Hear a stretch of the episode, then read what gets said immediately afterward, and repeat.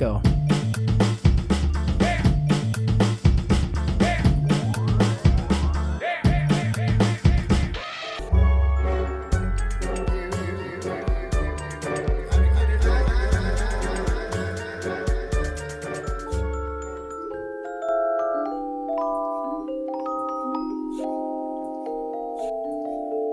Muito bem, pessoal, estamos ao vivo. Bom dia, boa tarde, boa noite, planeta, galáxia. Vamos fazer o protocolo. Esse é o Sessões, esse é o podcast dos Sessões. E hoje a gente está aqui para falar de um filme recente, né? Nos últimos anos aí se falou um pouquinho dele. Será que se falou o suficiente? Não sei, vamos saber. E o filme é Um Belo Dia na Vizinhança, com o Tom Hanks e o Matthew Rhys, que faz o personagem principal. Pasme, o Tom Hanks é o coadjuvante. Mas às vezes parece que o filme fala sobre ele. A gente vai falar um pouco sobre isso. Para falar de cara, sim, é um filme que você dificilmente não vai gostar se você tiver com o coração aberto para perceber o que está ali. Porque a gente comentou já o lado bom da vida, esse talvez seja um dos filmes que trazem uma, uma mensagem positiva. E eu acho que um filme até sobre o personagem que é o Mr. Rogers, ou com o personagem que é o Mr. Rogers, que é o personagem do Tom Hanks, Acho que sairia muito fora da curva se trouxesse uma mensagem que não fosse realmente de alguma esperança, né? É, o Mr. Rogers acaba sendo sempre uma, uma luz no fim de qualquer túnel. E então, Vitor tem sinopse, é isso? Hoje o Vitor está fazendo as vezes do Fernando com a sinopse. Já que o Fer não tá, eu vou fazer as vezes dele. Ah, boa noite, bom dia, boa tarde para todo mundo. Boa noite, Vitor. Vou, vou ler a sinopse, então. Vamos lá. Tom Hanks interpreta o Sr. Rogers em Um Lindo Dia da, na Vizinhança, uma história de bondade que triunfa sobre o cinismo, baseada na história real da amizade de Fred Rogers com o jornalista Tom Junod um desanimado escritor de revista tem a tarefa de fazer um perfil sobre Fred Rogers, que é o Sr. Rogers, Mr. Rogers. No processo, ele supera seu ceticismo, aprendendo sobre bondade, amor e perdão com o vizinho mais amado dos Estados Unidos. Essa é a sinopse, Lê. Pela sinopse, você assistiria o filme? Sei, acho que talvez não, por, a gente aqui não tem o conhecimento de quem é o Sr. Rogers, né, o Mr. Rogers. Essa persona não chegou no Brasil, né? A gente não teve acesso ao Sr. Rogers como consumo infantil mesmo, né? Eu acho que a gente teve outras referências né, estrangeiras, mas essa não foi uma. Então, talvez a princípio, pelo Tom Hanks, talvez eu veria o filme. Só que a história em si é, é provocativa né? Uma história de bondade, sei, a gente está acostumado a ver tanto cinema de barbaridade, de guerra, de problema, de dureza. A sinopse não, não diz muito sobre, né? Fala mais uma história de amizade, que é exatamente sobre o que o filme se trata. Mas o Sr. Rogers, que é essa persona icônica é, nos Estados Unidos, ele é mesmo um coadjuvante no filme. E ele conduz muito bem essa história do Lloyd, né, com o Jerry, pai e filho, que tem uma, uma treta histórica, né? E a gente consegue ver até o Mr. Rogers como um, um intermediário entre os dois, né? Ele acaba fazendo uma grande mudança na vida do personagem principal, né? Que é o, o Tom, né? O Tom é a, da história real, no caso. Lloyd. É, é, fácil lembrar. Sempre que eu via Lloyd, eu lembrava do Deb mas não tem nada a ver, é outro Lloyd. Lloyd é, a, história, a, história, real é do Tom, né? Então, é, mas é a história do Lloyd, isso aí.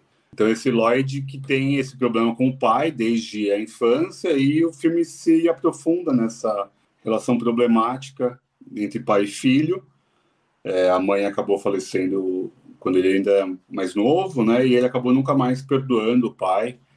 É, e o filme fala muito sobre perdão. Acho que é um, é um dos temas principais do filme, a amizade e o perdão. E é muito emocionante, para falar bem a verdade, para quem ainda não viu, é, eu, e, pelo menos para mim, né? É, foi um filme bem emocionante e muito curioso de querer conhecer mais o Sr. Rogers. Até a gente estava falando um pouco antes, tem um documentário sobre o Mr. Rogers que esteve na Netflix, não está mais, eu não sei exatamente, eu não achei nenhum streaming, não achei nenhum local assim para a gente conseguir indicar para vocês verem, mas vale muito a pena para quem gostou do filme, vai ver esse filme que está disponível no Amazon Prime. Se ficar curioso de, é, por quem é esse Mr. Rogers? Quero ver mais sobre isso. O documentário é super rico sobre a história dele, conta muito bem quem é essa persona. A gente vai depois entrar, acho que em alguns meandros disso. Mas para início é um filme emocionante, é emocionante não só por motivos pessoais, eu acho que para todo mundo, todo mundo é filho de alguém, muita gente é pai de alguém, então a gente vai ver ali uma relação muito humana e de uma figura muito terna, né? O Mr. Rogers é uma é uma persona quase messiânica, talvez, né? Eu acho que tem um pouco disso. Ele tem uma bondade no falar, na voz, no tom, na pausa, na calma. É, e a gente está precisando desacelerar um pouco. Eu acho que o Mr. Rogers ele passa uma mensagem de presença, né? De momento. É agora. Nossa vida é agora. É, a gente tem todo o nosso passado, a gente pode projetar o nosso futuro, mas a gente não consegue viver nada além do agora. Acho que essa é a melhor mensagem do Mr. Rogers e eu estou muito feliz de estar aqui agora com você, meu amigo, com quem estiver ouvindo aqui também. Fala um pouquinho você, meu amigo. O Mr. Rogers, ele durante décadas, né? Eu acho que foram quatro décadas que ele fez esse programa nos Estados Unidos e era um programa destinado a crianças. E eu acho que ultimamente filmes muito recentes, eles me ganham para ver nas primeiras cenas, sabe?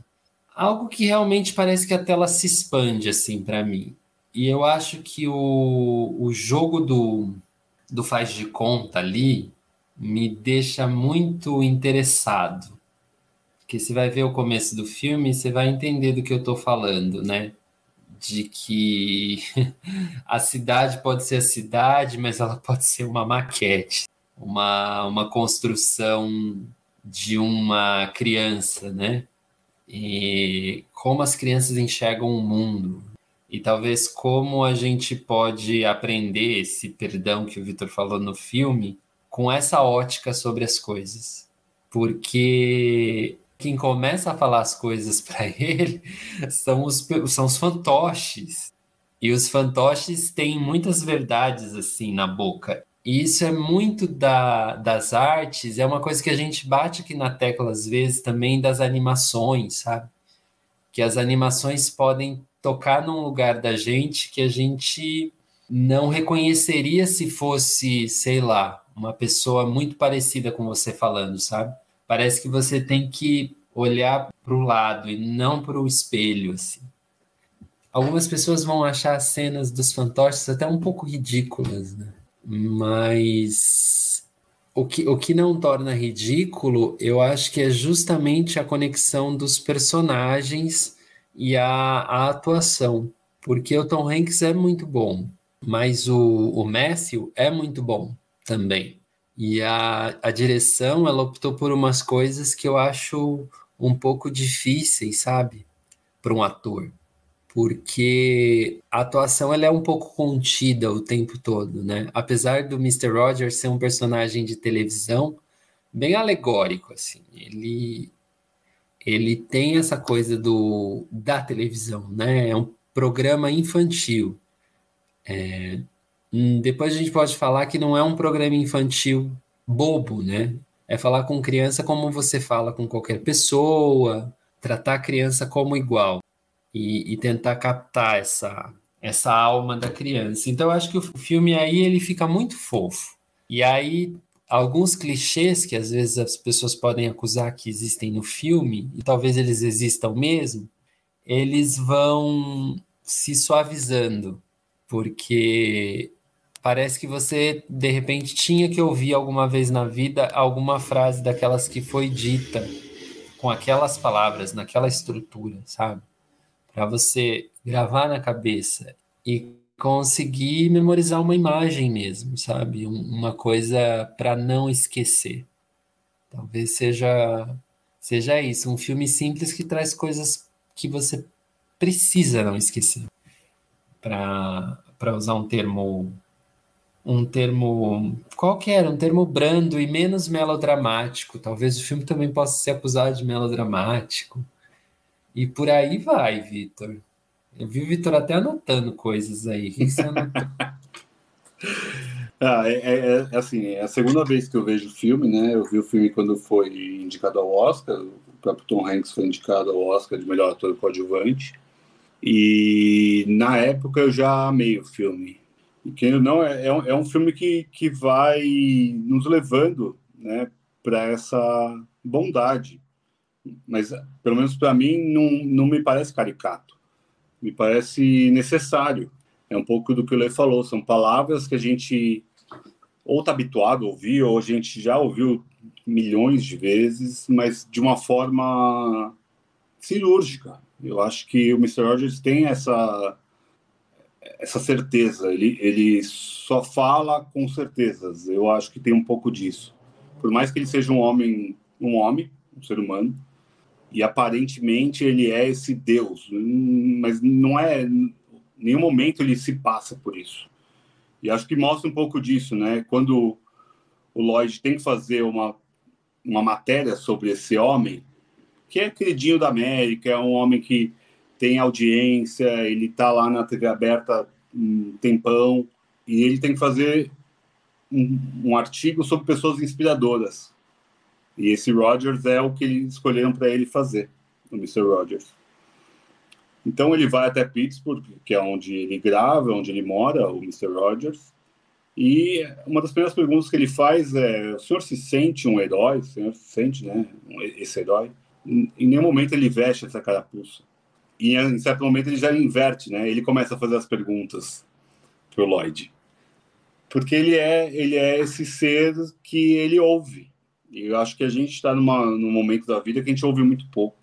A gente tem muitas verdades, a gente tem muitas certezas. E a gente quer impor elas aos outros, ou, entre aspas, a gente está cagando para a opinião dos outros. E a gente vai pelo nosso. E eu, eu, eu entendo que o Mr. Rogers ele, ele faz esse inverso ele permite o outro falar e ele absorve. E depois de absorver, ele fala algo. Tem muitos silêncios no filme, tem silêncios até constrangedores, tem perguntas que são constrangedoras para a gente é, nessa vida corrida. É, perguntas simples, é, pensamentos, é, como você tem ódio do quê? Você está com raiva do quê? E a gente às vezes nem sabe, a gente está com raiva de tudo. E a gente não consegue nem entender o porquê que a gente está com raiva. A gente só vai acumulando, acumulando, acumulando. Então, quando a gente vê uma. Logo no começo, que ele vai explicar, né? Ele tem um joguinho, como se fosse um programa de criança, é, de ensinar como faz alguma coisa. Acho que o Ratimbun tinha algo parecido. É, ah, como que faz uma revista? E daí o filme se utiliza disso, que certamente é usado dentro do programa do Mr. Rogers, como que faz uma revista. E daí ele linka a história do Lloyd, que o Lloyd trabalha numa revista, ele é jornalista e ele e mostra mesmo como se fosse uma cena do programa de televisão. Então é, tem uma um quê de nostálgico também, porque eu, Leia, a gente tem idade para ver Ratimbun. Quem é de uma geração mais nova talvez não tenha tido essa oportunidade mas é, é, é como faz alguma coisa. E daí você expande aquele universo para que o Lei falou dos fantoches, tem muito, muita maquete. Então, pode ser que muita gente ache mesmo que é manipulado ou que é caricato a figura do Mr. Rogers, para quem não conhece. Mas só para tentar encerrar essa fala, eu, eu, o que eu vejo é é que não é caricato. Me parece mesmo que ele é essa pessoa esse ouvinte, esse amigo mesmo. Ele, ele, me, ele me passa essa aula de amizade, de quem quer ouvir, de quem quer estar próximo, de quem está naquele momento, como eu falei anteriormente. É um olho no olho que a gente não está acostumado mais. E acho que o Mr. Rogers tem esse olho no olho que é, para mim, matador. Assim. Até quando ele está falando para a própria câmera, como se fosse o programa de televisão, me bate muito, assim, sabe? Me bate, ele está falando comigo. E isso me, me, me, emociona. Foi, foi emocionante para mim.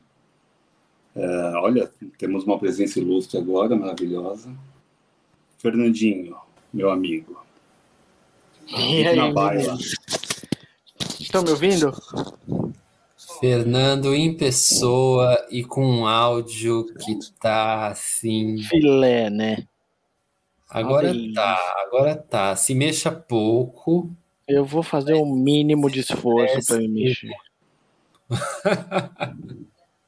Cara, foi uma grata surpresa ver esse filme. Quem foi escolher essa porra? Foi você, Lê? Leandro, né? Coisa do Leandro. O filme tem foi um. Victor, mas eu, eu, eu, eu é, telepatia.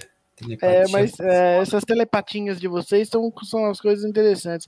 Porque o, o, o, filme cheira Leandro, parece coisa do Leandro, parece coisa que o Leandro assiste, e, e o filme e é, é a cara do Leandro os filmes, porque o, é aquele filme, tipo de filme que vai te, vai te pegando aos poucos, né? Daqui a pouco você tem 40 minutos e você acha que bonitinho, ai que coisa legal, que coisa. Eu tô acreditando nessa história, sabe? Eu não ouvi tudo que você falou, Vi, mas eu acho que eu concordo com o que você falou, porque me convenceu, sabe? É, eu achei tipo. Ah, no começo me pareceu um meio. Ah, mano, esse cara é, é tipo. Sei lá, é um Henrique Cristo, é um Ligue Já, saca isso? Tipo Márcia Goldschmidt, Tô caricaturando muito. Mas eu acabei, acabei, tipo, entrando na dele, assim. Eu vi que ele é uma pessoa bonita tal, uma pessoa legal. Eu gostei de ter visto. Achei um filme muito bom, assim. Uma história muito bonita. E fazia tempo que a gente não assistia histórias bonitas, né? Positivas, inspiradoras. A gente vinha de uma época muito. Tá vindo de uma época muito sombria no Obsessões aqui no podcast. Que a gente só é tragédia, sangue, porra, meio ruim. E isso me deixou esperançoso. Me, me deu uma boa vibe nessa quarta cansativa. Mas eu queria agradecer o Leandro, né? E, claro, o Obsessões sempre, porque foi um filme bonito. Fazia tempo que eu não vi um filme bonito. Eu até perdi o gosto de assistir filme bonito também, tá ligado? Mas esse daí me deu uma boa. Tipo, a, a esperança, sabe? Várias mensagens bonitas, assim não tinha visto aquele cara, aquele ator antes. Aquele ator que faz o filho, ele fez uma série muito boa que chama The Americans. E ele manda muito no The Americans porque ele é um russo infiltrado no território norte-americano, saca? Adorei a história de ele construir essa essa ter que construir essa reportagem sobre o Roger. Uh, eu queria ter lido a reportagem. Queria saber o que ele escreveu assim na íntegra, assim. Deve ser tipo uma Piauí deles lá. É, é, mas é só isso também. Não tem muito mais o que falar também sobre isso, não. Eu assisti o filme pela primeira vez na minha vida é, sem som, porque eu tava viajando e não dava para aumentar o som porque eu esqueci o fone e o, o cara do lado do busão que eu tava viajando talvez ficaria ouvindo e eu acabei ouvindo o som o filme inteiro no som baixo Hum, aprendi a, alguma coisa de língua dos sinais, não quer fazer amizade, que é bonitinho também, adorei. Mas é só isso também, né? O Tom Hanks também não é um cara que eu sou fanático, tá super passável. Tom Hanks, acho que não, não, não merecia ter o espaço que tá tendo aqui no podcast. Queria deixar isso aqui registrado, porque, tipo assim, é o Tom Hanks, não é ninguém, tipo, foda da atuação. Mas é, é, tá, ele, ele, ele sabe fazer algumas coisas porque me convenceu um pouquinho. Um pouquinho também, não é muito, não. Vou dar muito, passar muito pano para ele, não, entendeu? Basicamente isso, meninos. E claro, eu vim aqui para ouvir vocês, né, hoje. Sobretudo porque o Ian ainda tá indo dormir agora, eu não vou poder falar muito, mas eu quero ouvir vocês. A, a, a, vida imita a arte, a arte imita a vida, né? Porque o Ian, hoje, ele tinha que ficar acordado até mais tarde dando trabalho, né? Porque é o filme propício para isso. Mas, não sei, a parte isso, realmente parece que abre, abre alguma coisa, né, no, no filme. Eu, eu, eu não sei porquê. Tem, tem uma coisa de da figura do vizinho, né? É uma, é uma aproximação, né? Parece que ele está sempre nessa ideia de olhar quem está do lado. Isso é muito, isso é uma, talvez seja uma metáfora boa que ele carregou no programa inteiro. Para as crianças, acho que o bairro deve ser uma coisa muito legal. É, cada vizinho acaba tendo uma visão assim para as crianças. Eu lembro da, de quando a gente ia para a rua, né? que tinha umas casas do, do bairro que as pessoas tinham até epíteto, né? Ah, aqui é a casa da bruxa, aqui é a casa, sabe, do velho rabugento, sei lá o quê. Então a gente nunca ia jogar bola perto do portão dele porque ele não ia devolver a bola se caísse lá, entendeu? Sabe essas, essas coisas de vizinhança que hoje é uma relação absolutamente diferente para o Ian, quando a gente é pequeno, às vezes são só as pernas passando na nossa frente. Né? Que nem aquela coisa de desenho animado. E a gente cria uma história para o que está lá em cima, para aquela voz que a gente ouve. Dos Muppets, né? Os Muppets tinham muito isso, né? Sim, os Muppets. O, eu lembro muito do Tom e Jerry também, que a que sempre que aparecia uma pessoa aparecia tipo do joelho para baixo. Era muito legal. Mas é, esse filme, a gente está gravando aqui 13 de abril. E na semana passada teve uma notícia que rolou aqui no, no Brasil que é muito interessante com relação a esse filme, que foi o final do programa Bom Dia e Companhia no SBT. Acabou o Bom Dia e Companhia, não existe mais. Ficou vinte e tantos anos no ar e saiu do ar. E aí eu li um, uma matéria, infelizmente me perdoe, não vou lembrar o nome do jornalista que escreveu, mas era muito interessante porque ele pegava o serviço que os programas infantis fizeram na TV aberta. Como se o final do Bom Dia e Companhia é o final de uma era. Né? Não existe mais nenhum programa infantil na TV aberta. Abrindo um parênteses, não existe mais nenhum programa infantil sendo produzido na TV aberta. Eu estou aqui do futuro falando para vocês isso aqui da ilha de edição.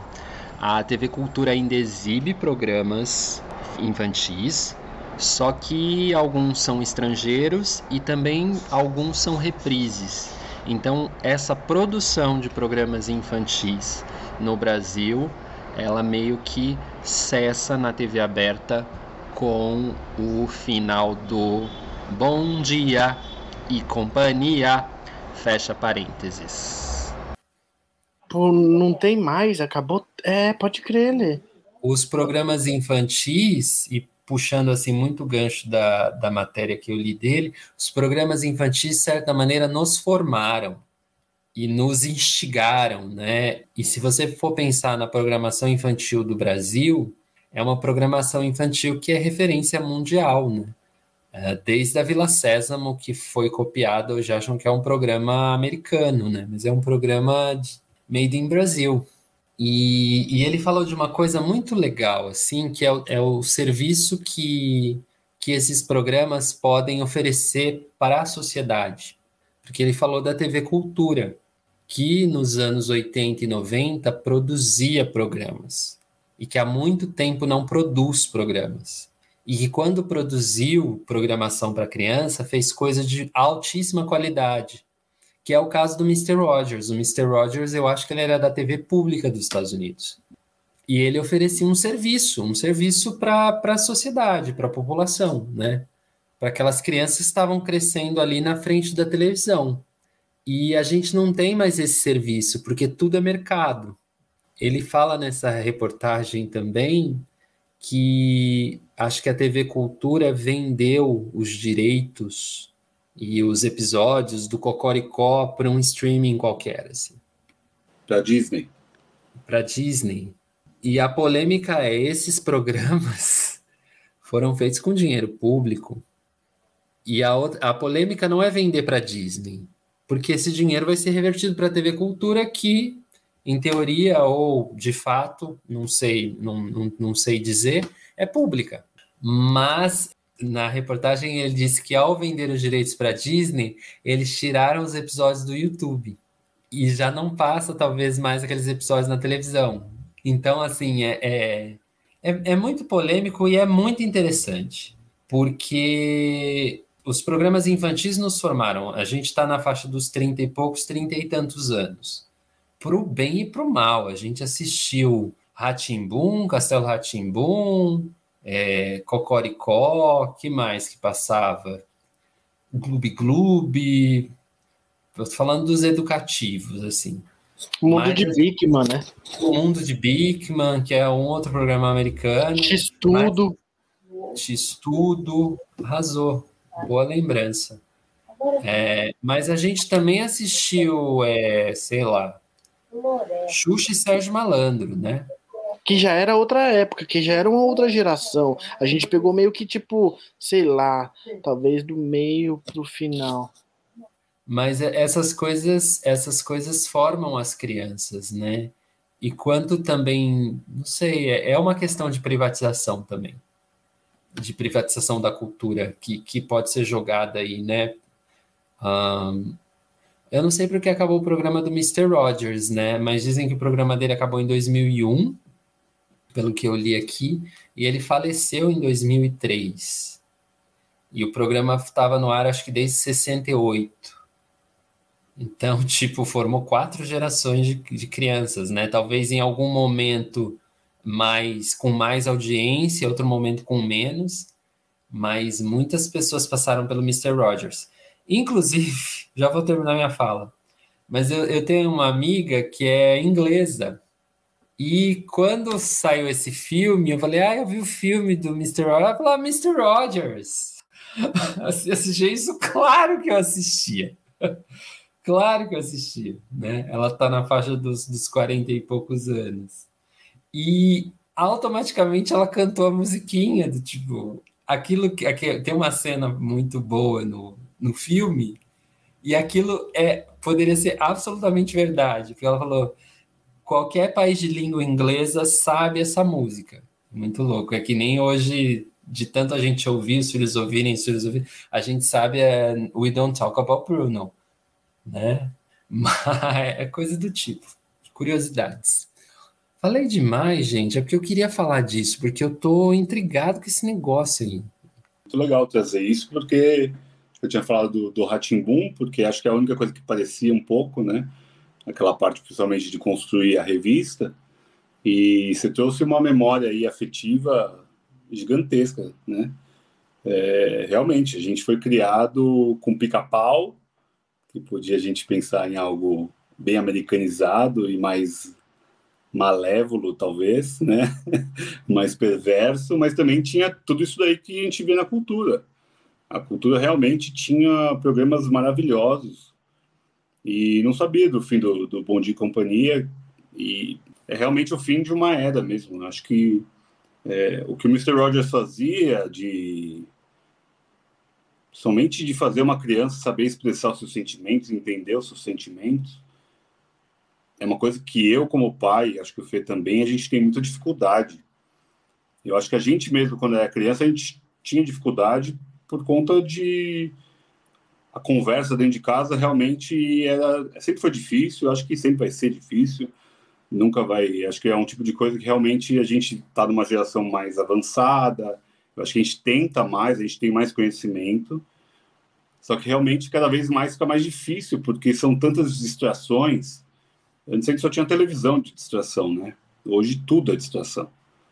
É difícil ver uma criança que consegue se concentrar por bastante tempo e não estou falando se é bom se é ruim, é só o fato de uma conversa, normalmente a gente precisa de uma concentração mínima, é, um olho no olho, igual eu falei um pouco antes que o Mr. Rogers tinha.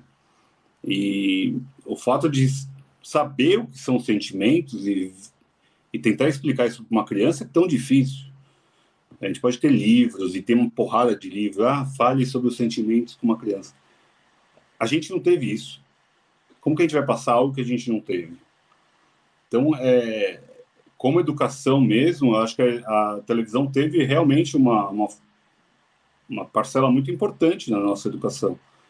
Falando da nossa, porque a gente está na, na mesma geração, mas eu, eu entendo que isso realmente é, é da ponto cabal mesmo, é importante, necessário, faz parte até de um plano de educação governamental. E pensar que, sei lá, vender o Cocoricó, sei lá se em algum momento vende Castelo Ratimbum, Ratimbum para outro streaming, claro que tem coisas lá que estão datadas, não tem, não tem jeito, né? Ah, vamos explicar como funciona um telégrafo. Não existe mais telégrafo. E certamente a gente viu esse episódio de como funcionava um telégrafo, um fax. No fundo, não existe mais fax, não existe mais esse tipo de, de, de equipamento. Mas é, é, instigava a curiosidade, né? E eu acho que era bem educativo mesmo. Você trouxe um ponto aí que eu acho que é nevrálgico da própria educação e ver como a educação está sendo tratada no país nos, nos últimos anos. Tenho, eu tenho uma pergunta para vocês dois, porque vocês são pais. E, como eu falei, algumas pessoas, talvez no filme, vejam algumas coisas ali como um excesso, né? Um melodrama e tal. Mas uma coisa que é legal do personagem principal, do, do Lloyd, do Lloyd Vogel, o escritor, é que ele vai olhando para o filho dele. E ele começa a perceber parece que o pai que ele está sendo pelo pai que ele teve ou pela maneira como ele encara a vida que o pai está tendo, né? E eu, eu, eu queria perguntar para vocês sobre esse movimento de olhar para os filhos, como funciona e como, como a empatia com os pais talvez mude por conta dessa relação, sabe? Que assim chegou a sua vez. Fernando, responda primeiro. Ah, é difícil dizer isso, Leandro. Eu não sei. Fala qualquer pergunta de novo, porque o, Leandro, o Ian tava aqui se mexendo na cama. Olhar para o seu filho e olhar-se como pai faz você olhar diferente para a maneira como o seu pai te criou, como o seu pai oh. é? Cara, eu tava pensando nisso no filme. Eu fiquei me questionando. Meu pai sempre me deixou muito livre. Eu tenho umas coisas com o Ian que às vezes eu fico meio que. Ele tem cinco anos e eu sinto que talvez ele precise. não precise de tantas regras. Vou dar um exemplo trivial. Aplicativo do celular de que faz música. Sabe? E faz aqueles barulhinhos. Beleza. Ele pega aquilo e fica de forma caótica, anárquica, fazendo música, só que não é música. E eu falo, filho, música é ritmo, música é padrão, música é ciclo. Vamos manter um padrão. E, e, Você, pode, você pode segurar o microfone, mas você pode afastar um pouquinho ele da sua boca. Tá muito alto. Para não ficar beatbox, entendeu? Entendi. E eu fico com essa, com essa, eu fiquei com essa reflexão, saca? Filho, não, não, não vai por esse caminho, tá cheio de buraco essa calçada, você vai se dar mal. Na boa, eu não tenho que fazer isso porque, tipo, na vida ele vai ter que experimentar as coisas por ele mesmo, saca? E na boa, a gente aprende quando a gente se arranha, quando a gente machuca o joelho, quando a gente cai. Então eu fico nessa questão, assim. É, talvez é, é excessivo, porque o momento é de brincadeira, criança é brincar, curtir, né? Deixar ela ir para onde a brincadeira levar. E eu sinto que existe um controle que cada vez mais é, eu me vejo como pai com, com dificuldade de deixar aí, sabe? O let it go. Tipo, deixa, mano. Deixa quebrar a cara, deixa acontecer várias coisas e deixa fazer, deixa ser criança. É, é, talvez seja uma necessidade de querer indicar um caminho. O Vitor deve ter isso também com as crianças dele, que eu acho que de fato nem convém, assim. Eu não tive isso e cheguei até aqui, tá ligado? Pelo meu pai.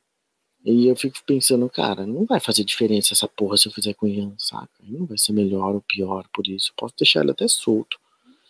E acho que foi melhor para mim assim, porque se eu tivesse isso, eu teria muito, talvez, a imagem do meu pai na minha vida e, tipo, um negócio, tipo, que eu não ia me apagasse, saca isso? Eu fico nessas brisas assim. Em que medida eu, sendo pai, não acabo ofuscando a própria personalidade do meu filho no afã de que ele é, siga, sei lá, sabe? Tipo, não caia, não faça merda, não, não, não se foda, não se machuque, coisas de criança, mas assim, que, que na, na vida adulta vai ser importante ele passar. Então, sim, Lê, tem muito isso, tem muito isso. Nesse filme, inclusive, eu tive essa reflexão e me vi sendo esse cara chato, que é um ponto talvez a se melhorar e que o filme talvez traga para minha vida. Nesse, nesse sentido, até agregou valor para mim. Né? O Ian vai me agradecer no futuro quando ele ver esse vídeo do Obsessões. Ah, Lê, é assim.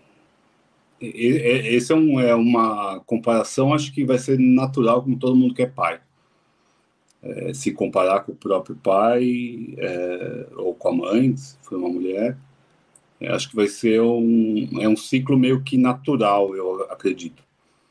Mesmo que seja ou a repetição ou a fuga dessa, desse espelho, né? Eu acho que a gente vai sempre se espelhar em algo, espelhar ou fugir de algo que a gente ama ou que a gente não gosta. Mas é, é, o que eu falei, a gente só pode dar o que a gente tem, né? A gente não consegue dar o que a gente não tem. É, a gente pode aprender, a gente pode mudar, a gente pode tentar mudar muitas coisas e acho que é importante evoluir para isso. Mas eu, eu, acredito que o ver o Lloyd, né, é, ter essa re, esse reencontro com o pai, é, tentar compreender de alguma forma o, o pai por tudo que aconteceu com a mãe, esse perdão que ele, né, que o filme foca bastante é, e também foca bastante no luto, né? A gente como pai, a gente vai sempre buscar proteger. Eu acho que isso é, é um, é um ciclo meio que natural. Eu acho que dificilmente o, o Fê falou aí de deixar livre e tal. Deixa livre até a página 2. Eu acho que isso é, é o normal.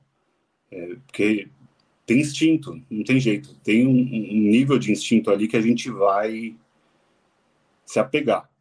É, já meus dois filhos já tomaram mais de 20 pontos cada um. É, é uma dor absurda ver um filho sofrendo a dor de dor física mesmo. Só que realmente eles tinham que passar por aquilo. Eu também, na minha vida, eu tive, eu tenho mais de 40 pontos no corpo quando eu tinha até 9 anos. Então, assim, tem coisas que realmente não tem como controlar. É, é uma vida, é uma outra vida.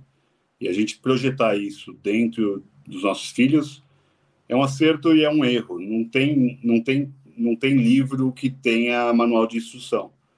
É, é muito individual, por isso que é a beleza da vida. Cada um é de um jeito, cada um tem uma criação, cada um vai passar algo melhor ou pior, mas daí realmente depende do ponto de vista.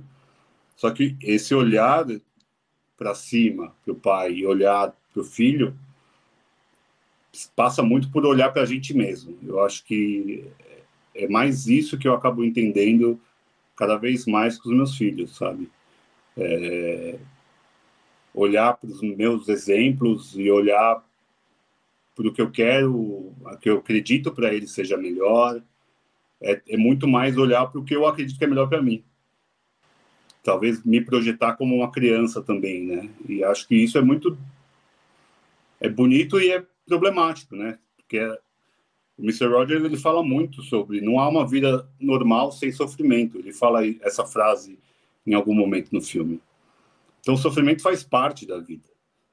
É, a gente pode tentar colocar numa bolha todo mundo e que ninguém mais sofra. Isso não é uma vida normal. É, por mais que a gente queira que ninguém sofra mais no planeta Terra, e daí dane-se, não quero que minha família mais sofra, isso não existe. Isso é, é uma utopia.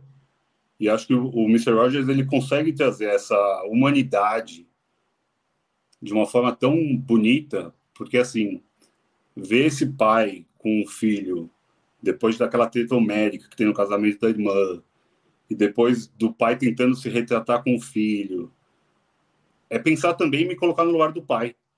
E acho que isso nenhum, em poucos momentos ele tinha pensado dessa forma. E acho que o Mr. Rogers ele abre esse essa porta que ele já tinha fechado e estava trancada, já tinha jogado aquela chave no lixo. Aquela porta para ele já estava fechada. E o quão ruim não seria para o filho dele ele não ter reaberto essa, essa, essa porta ter achado essa chave de novo. Então, acho que a beleza do Mr. Rogers é ele ser esse elo, essa ponte. Mostra muito a ponte ali, né, do, de Pittsburgh ali. Eu acho que tem um pouco disso. É, ele é uma ponte entre pessoas. Eu acho isso muito bonito, né? Eu acabei perdendo meu pai no começo do ano e pensar nisso dói muito, né? Dói muito. Mas também é lindo, é lindo de pensar nisso. É lindo pensar que eu estou passando uma coisa que eu aprendi também. Então, eu acho que o filme toca muito para mim. Toca num lugar muito do vazio, mas também do, do amor que eu recebi. Então, é, é bem é bem é bem emotivo o filme para mim. É um, foi, foi bom falar sobre ele, é bom falar sobre ele, porque traz meu pai em mim e traz eu como pai para meus filhos. Então, acho que é é um momento bem bem duro, bem duro para mim, né? Faz pouco tempo. Mas eu, eu, eu acho que é importante, é importante. O, o próprio Lloyd fala, Mr. Rogers, você gosta dessas pessoas que são broken people, né? E em muito momento eu, eu me vi como essa broken people, né? Essa pessoa quebrada. E hoje eu, eu, eu me sinto mais grudado, sabe? Uma pessoa melhor. Porque eu não tenho não tive problemas com meu pai eu consegui acabar com as minhas desavenças com ele comigo mesmo né e eu vou tentar fazer isso com meus filhos eu vou errar pra caramba acho que todo mundo vai errar não tem jeito mas eu acho que esse perdão ele ele passa muito por isso por a gente se perdoar também não é perdoar o outro é muito mais a gente se perdoar por, pelo que a gente pode fazer a gente não é super-herói o próprio Mr. Rogers ele não é santo vivo igual o Lloyd acaba perguntando para a mulher dele, né? Como é casada, ser casada com esse homem santo, né? Ele falou, ele não tem nada de santo. Ele é essa pessoa. Ele é uma pessoa que erra, que ele tem os seus ódios, as suas raivas, só que ele sabe usar a inteligência dele para se controlar. E é muito difícil se controlar, né? É muito mais fácil a gente explodir. É, por isso que é tão bom falar e ouvir. Então, acho que o Mr. Rogers ele passa essa mensagem de ouvir e de falar, saber falar, né? Eu acho que essa parte é a, é a mais bonita do filme. Eu gosto, eu gosto muito do filme e essa vez que vendo agora, né, sem o meu pai, foi mais mais emocionante ainda. Desculpa ter me emocionado aí.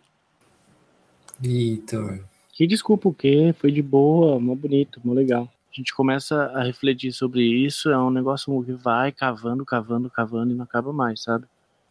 É, parece que às vezes é só mudar o ponto de vista, né? Porque o personagem do, do Lloyd, ele é muito cético.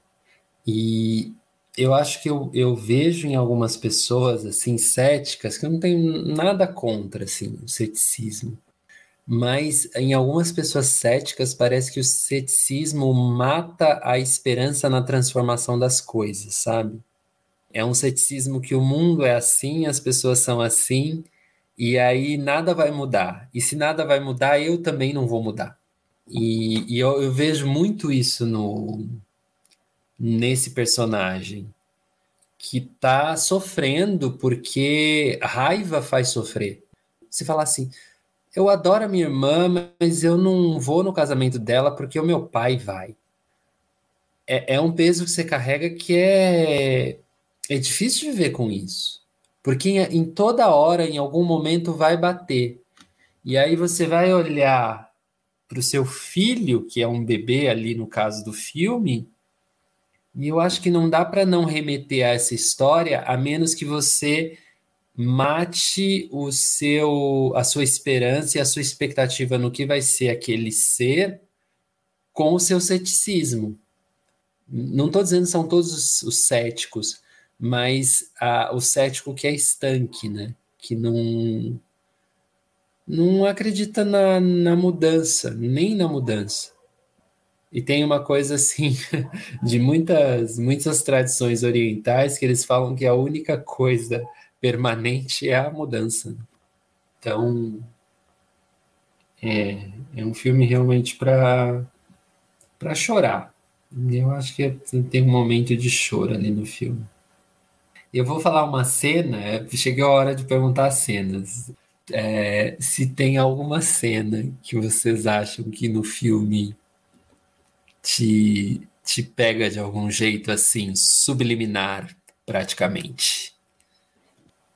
Eu gosto muito quando o Lloyd ele fica pequeno ele entra naquela maquete e ele começa a conversar com, com o fantoche, né?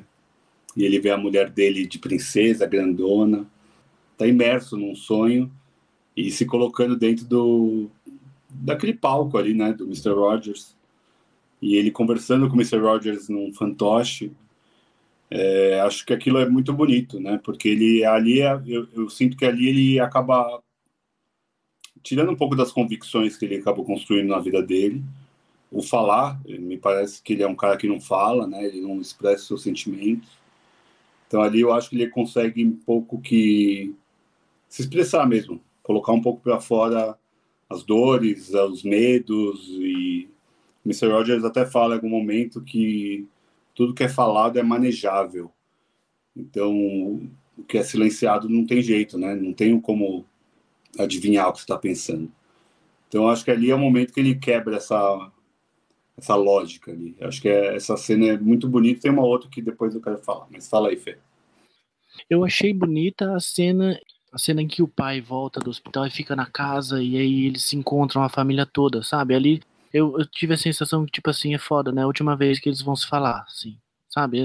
E, e eu, isso acontece muito saca? Quando minha avó era viva, eu ainda pensava assim, tipo, putz, essa é a última vez que eu vou ver minha avó, saca? Assim, até que teve um dia que ela foi pro hospital mesmo e eu já tinha meio que sabido que, tipo, ela não voltava mais, assim. Então, a, essa cena me marcou por causa disso, mas eu não, a cena do sonho que o Vi falou é muito boa, mas não me trouxe, não veio nada assim de, sabe quando vem, quando você fala, ah, tem que ser essa aqui que vem de dentro, vem do coração. Não teve, não. Teve essa daí que provocou mais essa reflexão sobre a morte mesmo. Eu estou com o Fernando, né? Porque é a cena que você vê a transformação do personagem. E tem uma coisa ali que é para refletir, assim, por muito tempo, que é quando o Mr. Rogers vai até o, o Voga, o pai, né? Eu não lembro o primeiro nome, e sussurra no ouvido dele. O Jerry. Jerry, que é encenado pelo Chris Cooper, né? E aí ele fala aquilo, né, pro filho, ele revela o que ele falou, que ele pediu pro pai orar por ele, por ele, o, o santo, porque o pai também se, se transformou ali. Para falar em termos afro-brasileiros, religiosos, é um despacho, quando limpa, assim, sabe? Era essa a cena que você ia falar, Vitor, também? Não, mas essa é linda mesmo, porque esse momento de despedida é... fica marcado, não tem jeito, né? É difícil não pensar no do meu pai, que também teve um infarto, e eu fui o último que vi ele, então é, é difícil não pensar nisso. Mas eu, é uma outra cena que eu queria até fazer uma provocação a vocês. É, para vocês pensarem nas pessoas que moldaram o amor de vocês. Por um minuto, tá bom? Fica um minuto aí pensando, gente. Nossa, isso é muito poderoso mesmo, né? Vamos fazer esse vamos. exercício? Vamos, vamos.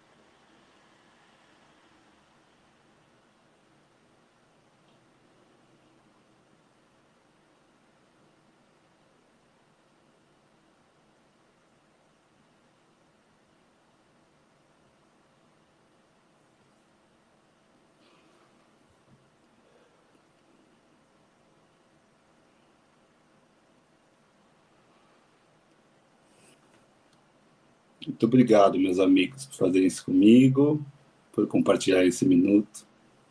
Muito bom. Vai, Landinho, comanda. Eu vou ficar chorando o episódio todo. Não vai ser bom.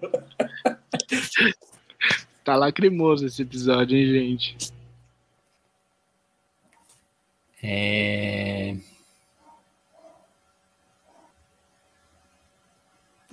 é preciso ficar em silêncio, né? E pensando no Mr. Rogers, a gente precisa ensinar o silêncio para as crianças. Mas antes de ensinar o silêncio para as crianças, a gente precisa também trazer o silêncio para a gente, né? E silêncio, cada vez mais eu penso que não é ausência de barulho. Silêncio é uma outra coisa. Que a gente não não consegue captar no ambiente se a gente não tiver num estado que eu vou dizer um pouco elevado, mas eu não estou dizendo elevado no sentido de de uma elevação assim babaca, de seres elevados, porque não somos, não somos. Estamos nessa dimensão, somos carne, osso, transpiramos, peidamos, cuspimos, é tudo isso. É nesse, nesse pé que a gente está. Eu acho que é uma, é uma percepção que a gente pode ter diante das coisas. E eu acho que o, o Mr. Rogers tem a, o exercício da paciência, que é muito é muito testada com as crianças, mas às vezes você acha que você tem paciência com a criança, mas você não tem, porque a gente não precisa de paciência com as crianças só quando elas são é, quando elas estão atrapalhando alguma coisa ou elas estão sendo, sabe, transgressoras, como as crianças precisam ser. Às vezes, quando a criança quer falar e a gente não deixa, né? Quando a criança quer observar, ela ela está num ambiente que é gigante. Eu vejo muito isso, né? Porque às vezes algumas coisas que eu faço é, de trabalho, eu estou rodeado de crianças. E tem uma frase que é muito limitadora, que é assim: olha, filho. Tipo, por que a criança tem que olhar o que você olha? Ela não tem o mesmo ponto de vista e ela não está deixando de olhar, né? Ela só não não é não tem um pensamento tão óbvio, tão linear ou tão é, formatado. Então, eu acho que essa paciência com esses silêncios das crianças, que a criança não precisa se expressar o tempo todo, a criança não precisa expressar o que é esperado dela. Eu acho que isso o Mr. Rogers parece que tinha, sabe? Se eu assistisse aquele programa, eu ia sentir isso no, no Mr. Rogers, né? E aí, dentro desse paradigma, a gente, dentro desse paradigma não, mas dentro dessa perspectiva, a gente revê todos os paradigmas da educação, né? E da formação de seres humanos. E aí cai nessa de como a gente foi formado, das nossas referências, do que a gente ouvia e do silêncio que a gente deixou de perceber porque tinha um adulto matraqueando. É, quando você mergulha, nem nas crianças, mas quando você mergulha na infância, no tema infância, você vai sempre longe. É um poço muito fundo, assim. Mas é um poço que, né, que tem água. Tem água nesse poço, sabe? Assim, então, é para mergulhar mesmo. E com tudo isso que um lindo dia na vizinhança nos inspira, a gente escolheu para o nosso top de hoje filmes que tenham relações de pai e filho. Um tema absolutamente tocado no cinema, né? Quantos filmes de pais e filho, filho com pai, filho que tem problema com pai, filho que adora o pai, pai que luta pelo filho. E o Vitor quer deixar para o Dia dos Pais, mas eu acho que está meio longe, né? A gente está em abril. Se esse episódio estiver acontecendo em agosto, saiba que a gente gravou isso em abril e a gente guardou até o Dia dos Pais para falar hoje. Mas saiba que em abril a gente já estava pensando: olha que podcast, gente. Filmes, pais e filhos, microfone de vocês. Vamos ver quem pode falar primeiro. Vai lá, Vi. Manda os seus. Vamos lá, então. É, acho que a gente não vai aguentar até agosto, mas tudo bem. É, então escolhi, vamos lá, começar com Procurando Nemo. Procurando Nemo é uma história de pai e filho total. Muito um pai que faz de tudo para reencontrar o filho, um pai super protetor também, que é uma história belíssima, né? Ele atravessa os mares para encontrar o filho, o filho que foi lá para a Austrália, dentro do mar ali, que ele ficava sempre rodeado, um filho órfão, né, de mãe. Então, como a Disney faz bastante, né, tem bastante filmes sobre orfandade, principalmente da mãe. Eu acho que esse é um filme bem que a gente nem todo mundo acho que observa dessa forma, né? Fala aí. Não, eu só queria fazer uma menção honrosa ao Procurando Nemo, porque ele é citado num documentário do Eduardo Coutinho, que chama As Canções. E uma das personagens, personagens, uma das pessoas que ele entrevista, ela se debulha ao falar do Nemo, assim, ela fala disso com um pesar, porque ela tem um problema com o pai. É muito lindo, porque é um trabalho do Coutinho, né? Mas me lembrou, sempre que eu falo falam do Nemo, eu lembro do filme Nemo, mas eu lembro dela falando do Nemo, nesse documentário As Canções, do saudoso também Eduardo Coutinho. Boa, não sabia, não sabia dessa, não lembrava dessa citação. É legal. É, o Merlin, que é o pai, né, do, do Nemo, acho uma história muito bonita, muito bonita.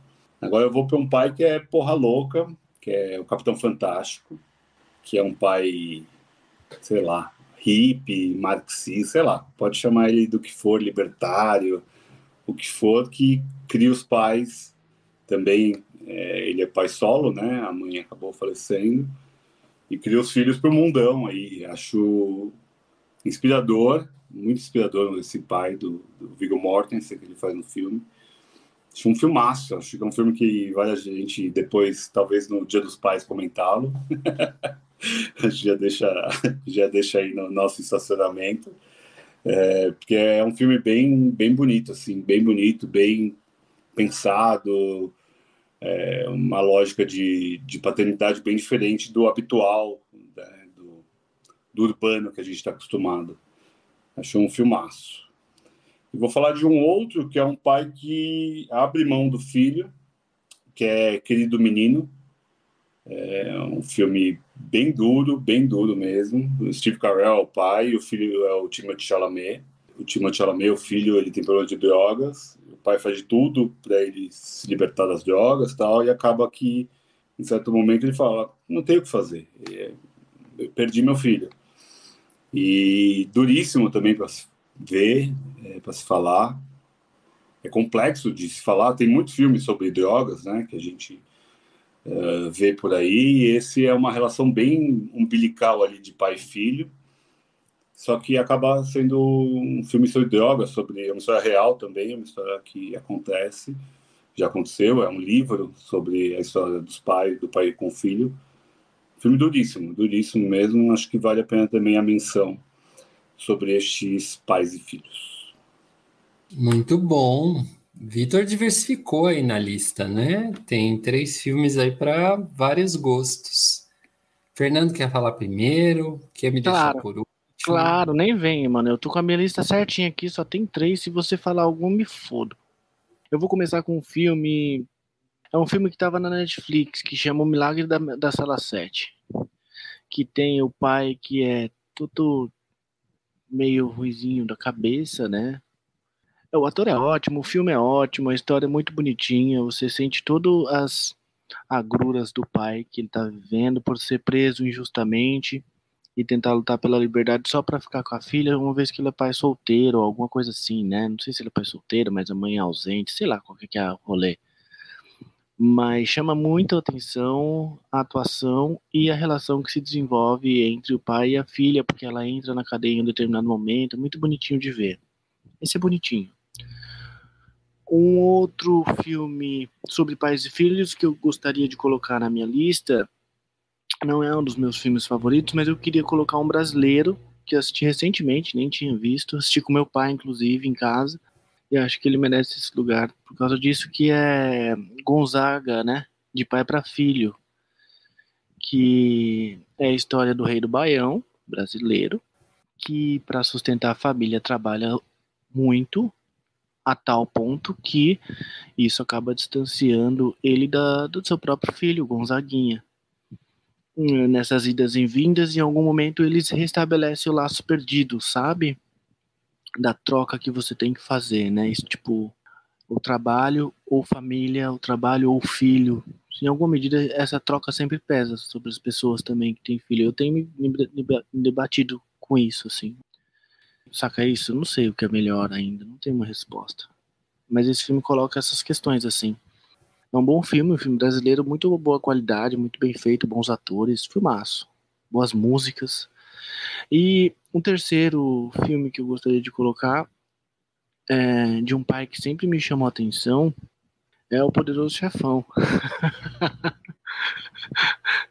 Cara, vocês sabem que é, Pensei que não ia falar, Fernando. Vocês lembrem, o Marlon Brando, que é o poderoso chefão, ele perde o filho, Sony, naquela encruzilhada, logo no primeiro. São duas cenas, duas sequências muito importantes. Uma ele chega e fala, amigo, olha o que fizeram com meu filho.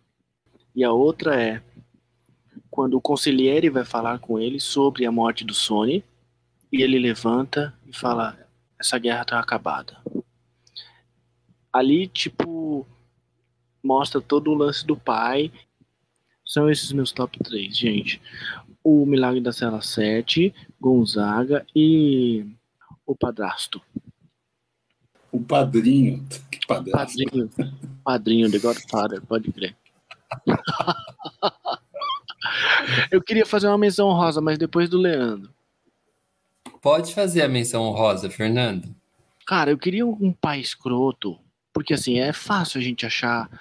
Uh, não queria falar sobre a procura da felicidade, embora fosse um filmão e tal, mas assim, eu queria um pai escroto, porque, tipo assim, no nosso filme de hoje, na, da, da vizinhança aí, do filme que o Leandro escolheu, ele inclusive toca nesse lance que é tipo assim: o Lloyd e a relação do pai dele. Em algum momento lá, o Mr. Roger fala para ele: É, mas você tem que pensar também que foi o seu pai que chegou, meio que. Mano, ele também moldou você, ele também te fez. Essa relação que você também. Essa relação que você tem com ele também te construiu enquanto ser humano. Ele não fala nessas palavras, mas ele fala isso. E isso é importante também. Quer dizer, você não influencia, você não cria é, você não forma personalidades só pelo exemplo, pelo carinho, pelo, tá ligado? Pelo contrário também, pelo seu negativo também, né? É, então acho que nesse sentido eu queria fazer minha menção honrosa ao Jack do Iluminado, levou toda a família para o negócio e aconteceu o que aconteceu. Então fica aqui o Iluminado como um exemplo de pai. A não se seguir. Beleza. Muito bom, Fernando diversificou com menções honrosas, filme aí para toda a família. Eu não tinha anotado antes de começar, mas conforme a gente foi conversando aqui, eu não não consegui não anotar. Aí eu já estou perdido porque eu anotei um monte. Então, eu vou fazer um primeiro que não é do meu top, mas é uma menção honrosa a este podcast. Uma menção não, mas é, é uma citação é, menção, citação, mesma coisa, né? Que menção honrosa, dá tipo um. um é, dá um. Dá um... Enche a boca, né? Pra falar. Isso. Mas é. Que é o De Volta para o Futuro. Nosso episódio aqui lá do comecinho, episódio 12, que é muito pai e filho aquele filme. Tem essa trama pai e filho e isso sustenta o filme, de certa forma. E De Volta para o Futuro tá lá no nosso começo, episódio 12, até olhei aqui. Queria citar um sugêneres que eu assisti hoje à tarde esse filme.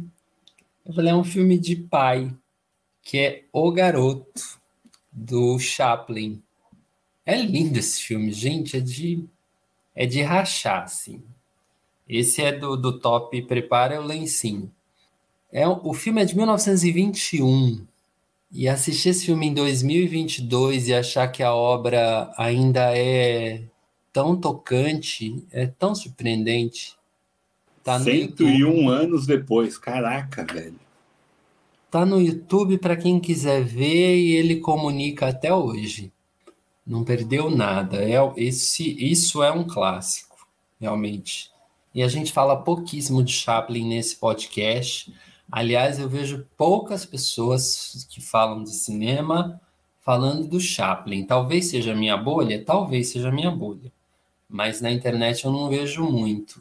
Vamos Aceito já colocar para a gente falar. falar. Aceito o convite de deixar ele aí de escanteio para a gente comentar sobre ele. E nosso cinema deve muito a esse homem. O segundo, eu vou falar de um pai ausente, um filme brasileiro, Central do Brasil. Porque todo filme é a busca pelo pai. Quero escrever uma carta para o meu pai. Essa frase eu nunca vou esquecer do filme. Quero escrever uma carta para o meu pai. E adora, né, que aquele personagem também cético de alguma maneira vai sendo moldada, amolecida, vai, moldada não, mas assim, vai sendo amolecida pelo, pelo olhar da criança e pela companhia da criança. Eu acho que em algum tempo o, as pessoas é, falaram mal de Central do Brasil, sabe? Como se não fosse um filme grandioso, e eu acho que ele é. Ele é. Walter Salles, Fernanda Montenegro, Matheus Nastergalli, né? Um filme que conseguiu a visibilidade que teve, é um filmão. Levou Fernanda Montenegro ao Oscar né, de melhor atriz, ela concorreu ao Oscar de melhor atriz. Com a barreira da língua, eles entenderam a emoção que ela queria passar. Nossa, eu estou citando o clássico, né? Para citar um Sessão da Tarde, então eu vou citar uma babá quase perfeita, que eu anotei aqui também, com Robin Williams, que Deixa aí, pode deixar no dublado, vai lavar louça e, e se divirta com uma babá quase perfeita. Fechei isso. Ah, eu posso falar uma menção honrosa que eu, putz, eu adoro esse filme. Você pode tudo, Lê. Pais e Filhos do Coreeda. O nome do filme, né? Ah, no Brasil ficou Pais e Filhos. Né? Como é que é o nome do, do diretor? Hirokazu Koreeda. Eu citei ele, no, no, acho que no nosso Drive My Car, acho. É. O Vitor citou. É foda? Filmes bons, filmes bons japoneses. Não é preto e branco não, né? Cores. Não, não é atual. É super... 2017, 16. 12, 2013. Pode crer. É isso. É, menções honrosas. Nenhuma? Então eu vou falar O Mentiroso. Vou falar da Star Wars, tem que falar, porque pai e filho tá ali, tem que falar. Ninguém falou. Rei Leão, ninguém falou. E Ladrões de Bicicleta. Sabia que ele ia falar Star Wars, tava na cara. Ninguém falou dos Ladrões de Bicicleta. Sim, também. é isso, meninos. É isso aí, obrigado. Obrigado mesmo. A gente faz com muito carinho. Esse episódio aí foi meio de rasgar o coração. Veja, veja, um lindo dia na vizinhança. Ele provoca reflexões, ele provoca emoção e ele te traz para um lugar que pode ser a sua criança, que pode ser olhar diferente, que pode ser o silêncio, que pode ser uma pausa Veja bastante cinema, ouça todos os episódios do podcast, sempre que você puder, clica aí no Spotify, no Google Podcast, no YouTube, segue o, o Sessões no Instagram, porque o Vitor escreve pra caramba, escreve muito bem, e a gente está sempre por aí. Até mais. Valeu, é nóis. Obrigado. It's a beautiful day in the neighborhood. It's a beautiful day in the neighborhood. So let's make the most of this beautiful day. Since we're together, we might as well say, Would you be mine? Could you be mine? Won't you be my neighbor? Won't you please? Won't you please? Please, won't you be my neighbor?